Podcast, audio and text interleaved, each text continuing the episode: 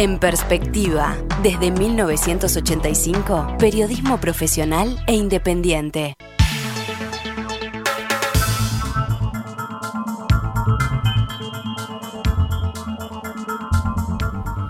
12 horas 14 minutos, damos comienzo a una nueva edición de Noticias al Mediodía, la primera del mes de octubre, en este viernes, primero de octubre del año 2021, cuando actualizamos la información para todos ustedes. Y comenzamos, como siempre, con los datos del tiempo, cómo está en Montevideo y en la zona sur, bueno, mucho más celeste que hoy temprano en la mañana, así está el cielo, algo nuboso nada más, 17 grados una décima, el viento del sur a 9 kilómetros por hora, la presión 1014.8 hectopascales, la humedad 80% y la visibilidad 15 kilómetros. El Ministerio de Trabajo y Seguridad Social está evaluando intervenir en el conflicto que tiene paralizada la planta de UPM2 en Paso de los Toros, según aseguró el referente de la cartera, el doctor Pablo Mieres.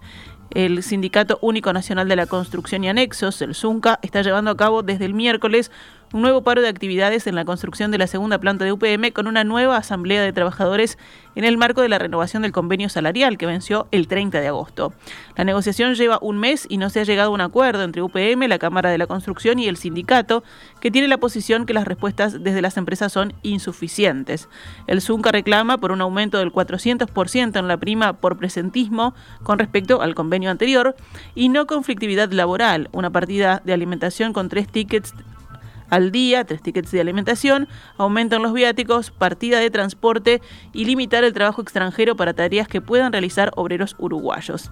Esta mañana, en diálogo con En Perspectiva, el ministro dijo que la distancia entre las demandas del ZUNCA y las respuestas que puede dar el sistema empleador es muy grande, pero que se están efectuando negociaciones.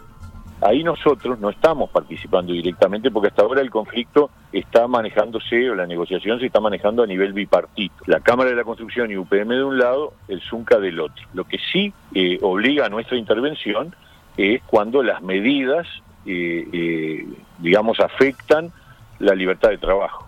Que, está, que, hay muchos, muchas medidas, muchas este, acciones del sindicato que han afectado el derecho de, aquel trabajador que no comparte hacer el paro, eh, querer trabajar. Y ahí, bueno, ahí estamos en la lucha, porque además se podrán imaginar un predio gigantesco, 300 obras adentro, bueno, es un baile permanente, los inspectores este, están labrando las actas correspondientes, están haciendo las denuncias, es lo que nosotros tenemos que hacer, garantizar el derecho al trabajo. En realidad no es un paro continuo, mm. Ha habido días de trabajo, este, de repente como la negociación no avanza, entonces se interrumpe la actividad, de repente se cortan determinadas tareas, eh, es una situación este, de, pulseada entre las partes. En la misma línea, Mieres aseguró que aún no se le ha solicitado al Ministerio que intervenga en el conflicto, aunque no descartan hacerlo. No hay hasta ahora, este, se, se entiende por parte de las partes que el proceso todavía no, no implica este, establecer un... porque hay, hay previsto en el acuerdo con, de la construcción de UPM hasta un ámbito de alzada, ah. en donde participa el Ministerio de Trabajo ya no a través de la DINATRA, sino de sus autoridades nacionales, este, y no, no, ha sido, no ha sido convocado. Nosotros tenemos que evaluar, porque tampoco el Uruguay mismo también en esto tiene una cosa muy importante detrás, ¿no?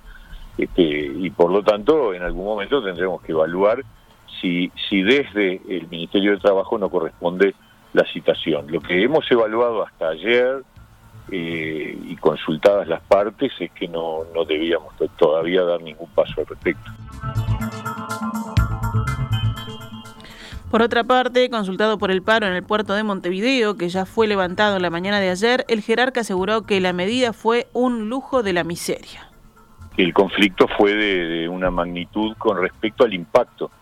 Eh, más allá de la medida concreta, eh, el problema era todo el efecto dominó que generaba y que afectaba a, todo a toda la producción uruguaya, en el, si lo mirábamos del lado exportador, y a toda la actividad eh, productiva y, comercial si lo mirábamos del lado importador. Y en un momento donde hay una enorme escasez de barcos que llegan a esta zona, y particularmente al, puerto de Montevideo, esto era como eh, el lujo de la miseria, es decir, cerrar el puerto cuando estaban llegando barcos que hubo que cancelar. Una situación realmente muy grave. Este, la medida, además, a nosotros nos sorprendió porque porque creció repentinamente, es decir, no no hubo no hubo un aviso de, de medidas graduales. Por último, el ministro sostuvo que le pareció una medida muy drástica, donde no se midieron las consecuencias de los hechos, pero se mostró esperanzado en poder llegar a buen puerto con las negociaciones. Entiendo que el sindicato portuario tiene todo el derecho de tomar sus medidas gremiales, pero también hay que evaluar cuáles son las consecuencias de esas medidas que trascienden por lejos la actividad de ellos. Seguimos adelante con la información. El presidente Luis Lacalle Pou reconoció ayer en un discurso en Salto el derecho legítimo a la huelga y al paro del que mucha gente está haciendo uso, dijo, pero añadió que la gente que quiere trabajar, no hacer huelga y no hacer paro, va a ser defendida por el gobierno, afirmó. El mandatario también se manifestó dispuesto a declarar en fiscalía por la denuncia del Frente Amplio contra el acuerdo de extensión de concesión a Catún Nazi en la terminal especializada de contenedores del puerto de Montevideo. La calle Pou visitó ayer el departamento de Salto, donde participó de la inauguración del centro PYME y de la apertura de la edición número 113 de la Expo Salto. El discurso del presidente en el centro PYME fue recibido por el público con aplausos y abucheos. La calle Pou expresó que está costando mucho salir de la pandemia, mencionó a vecinos de Salto que esperan para ver si se reactiva la inversión más importante en cítricos, en referencia a Caputo, y vinculó este caso al paro de 72 horas que hubo hasta ayer en el puerto de Montevideo. No vale de nada hacer el trabajo, no vale de nada atender a la excelencia, no vale de nada vender bien, no vale de nada tener un buen flete, si se llega al lugar donde vamos a exportar y eso está parado y no se puede salir al mundo como hay que salir.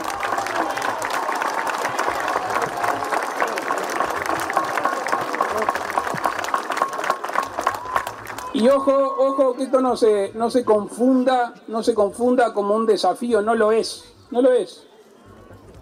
Nosotros tratamos de predicar con el ejemplo y escuchamos a todo el mundo y hay que escuchar a todo el mundo. Y, el, y la huelga es un derecho. Pero acá no le tengo que decir que si será un derecho el trabajar y que me dejen trabajar y que me dejen prosperar. Sobre la situación de los comercios fronterizos, la calle Pou dijo que el tipo de cambio argentino y el tipo de cambio uruguayo distan muchísimo de estar en igualdad de condiciones y aseguró que su gobierno hizo lo que se puede hacer. La situación económica es frágil, afirmó. Se supone que con estas exoneraciones a los comerciantes establecidos se puede tener precios más accesibles, dijo la calle.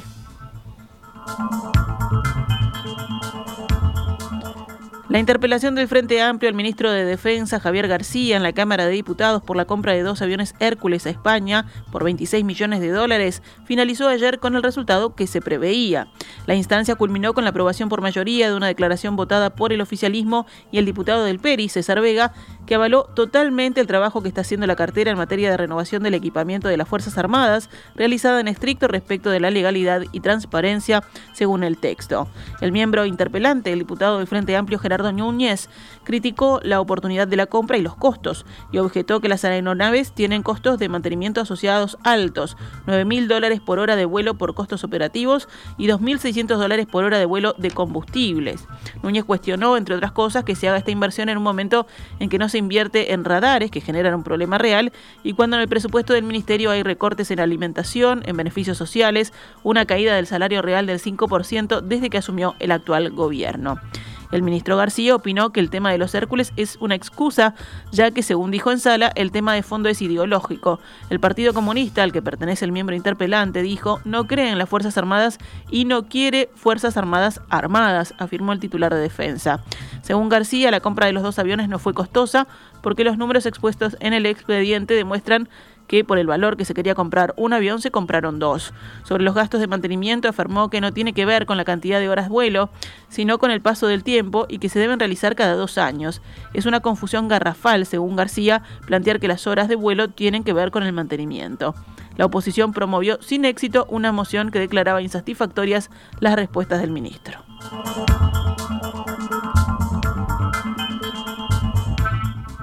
Pasamos a noticias de la emergencia sanitaria. Ayer fueron detectados 119 casos nuevos de COVID-19 en 8.145 análisis. La tasa de positividad fue entonces del 1,46%.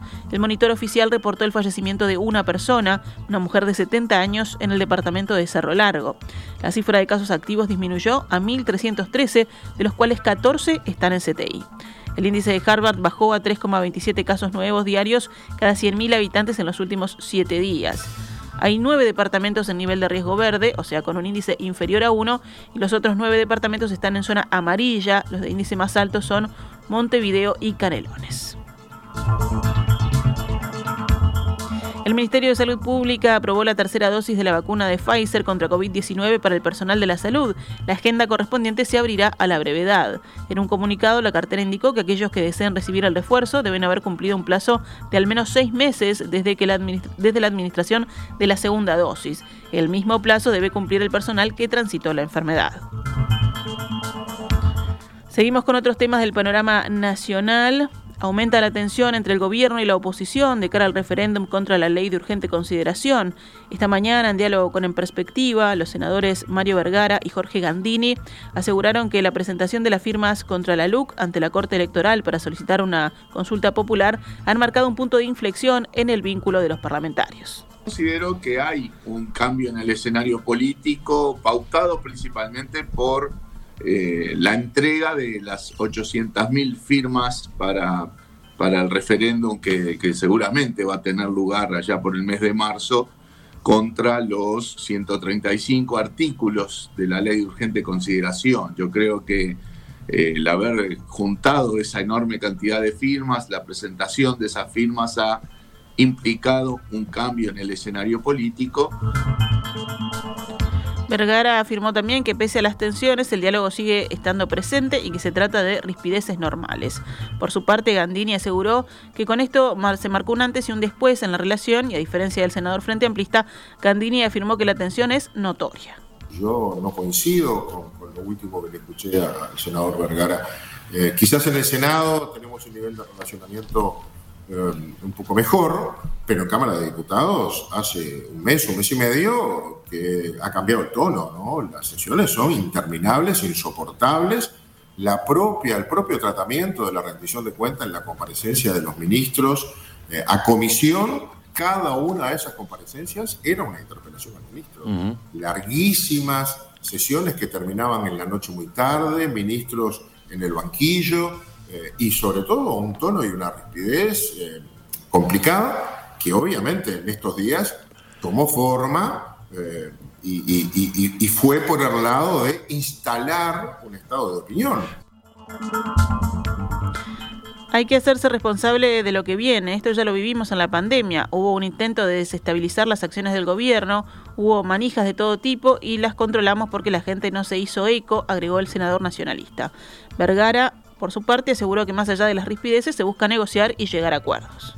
Ya, en paralelo a estas disputas vinculadas a la ley de urgencia y el referéndum, vinculadas al tema del puerto, vinculadas a la política económica y social, hay acuerdo, digamos, y, se trabaja en, base a consenso cuando se necesitan eh, medidas y proyectos de ley que tienen que ver con paliativos a la situación de pandemia. O sea, el Frente Amplio está apoyando todos aquellos proyectos que, envía el gobierno que tienen que ver con extensiones de seguro de paro en ciertas circunstancias o medidas paliativas de, de la situación crítica que se vive en muchos sectores de la economía y de la sociedad. Lo que es necesario para contribuir con la sociedad y la economía, estamos acompañando al gobierno y tomando iniciativas, pero hay temas que sí son el foco de una mayor disputa entre el gobierno y la oposición, indicó el senador Frente Amplista. Sin embargo, Gandini aseguró que con o sin acuerdos las mayorías parlamentarias benefician al oficialismo. La coalición tiene mayoría, con acuerdo o sin acuerdo vamos a seguir gobernando. Si podemos eh, hacer acuerdo lo vamos a hacer en el tema de la rendición. Hoy es un día clave, la la coalición va a acordar una cantidad de artículos y ya quedamos que le vamos a entregar todos estos artículos al Frente Amplio y la negociación del lunes, se empieza a votar el martes, es con el Frente Amplio. Seguramente eh, en, el régimen civilizado que tenemos en este país, vamos a encontrar acuerdos y diferencias y las vamos a laudar. En ese terreno no hay problema. El asunto está puesto en la convivencia ciudadana, en la manija a la gente para que reaccione y reaccione movilizándose y poniendo al gobierno como foco.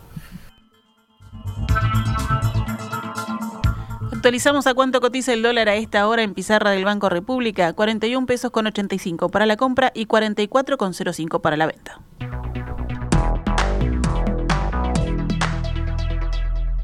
Esta es Radio Mundo 1170 AM. ¡Viva la radio!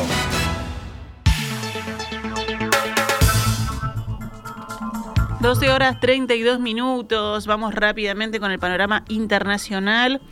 En Estados Unidos, el laboratorio Merck dijo hoy que buscará autorización para un medicamento oral contra el COVID-19 luego de que la píldora mostrara resultados convincentes en un ensayo clínico. El fármaco experimental Molnupiravir redujo significativamente el riesgo de hospitalización o muerte cuando se administró a pacientes de alto riesgo al inicio de la enfermedad, según dijeron en un comunicado Merck y su socio.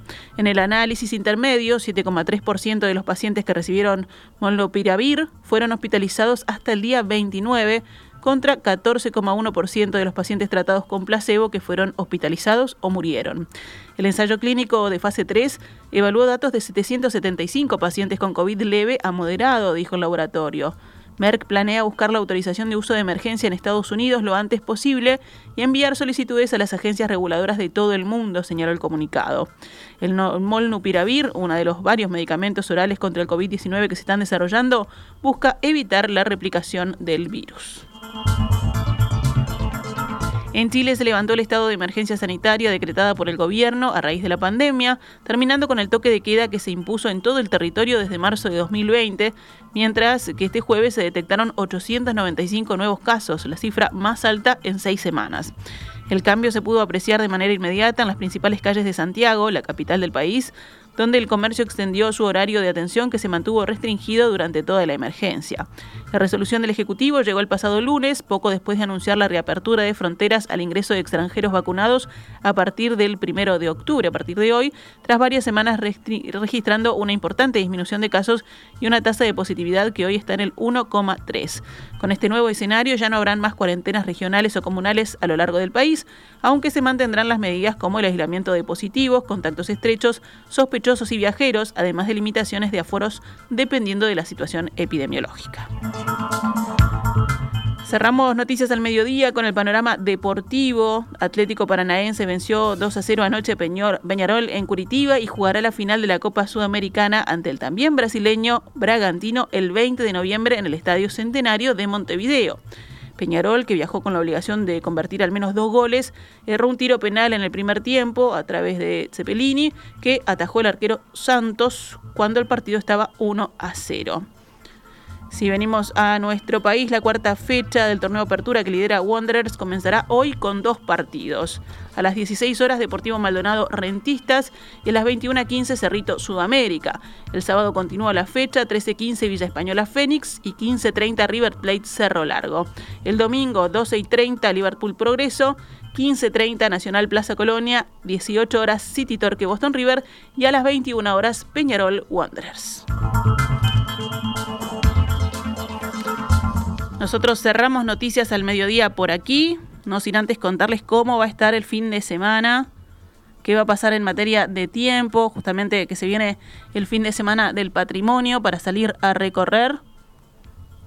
Bueno, según Inumet, este sábado lo vamos a poder hacer, por lo menos en horas de la mañana. Tendremos una mínima de 9 grados, una máxima de 19, claro y algo nuboso en la mañana, y en la tarde y noche nuboso y cubierto con probables precipitaciones aisladas. El domingo 3, una mínima de 8, una máxima de 15, nuboso, periodos de cubierto, precipitaciones escasas y aisladas, y en la tarde y noche algo nuboso y nuboso con periodos de cubierto.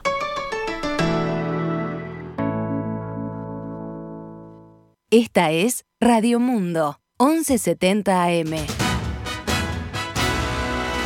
¡Viva la radio!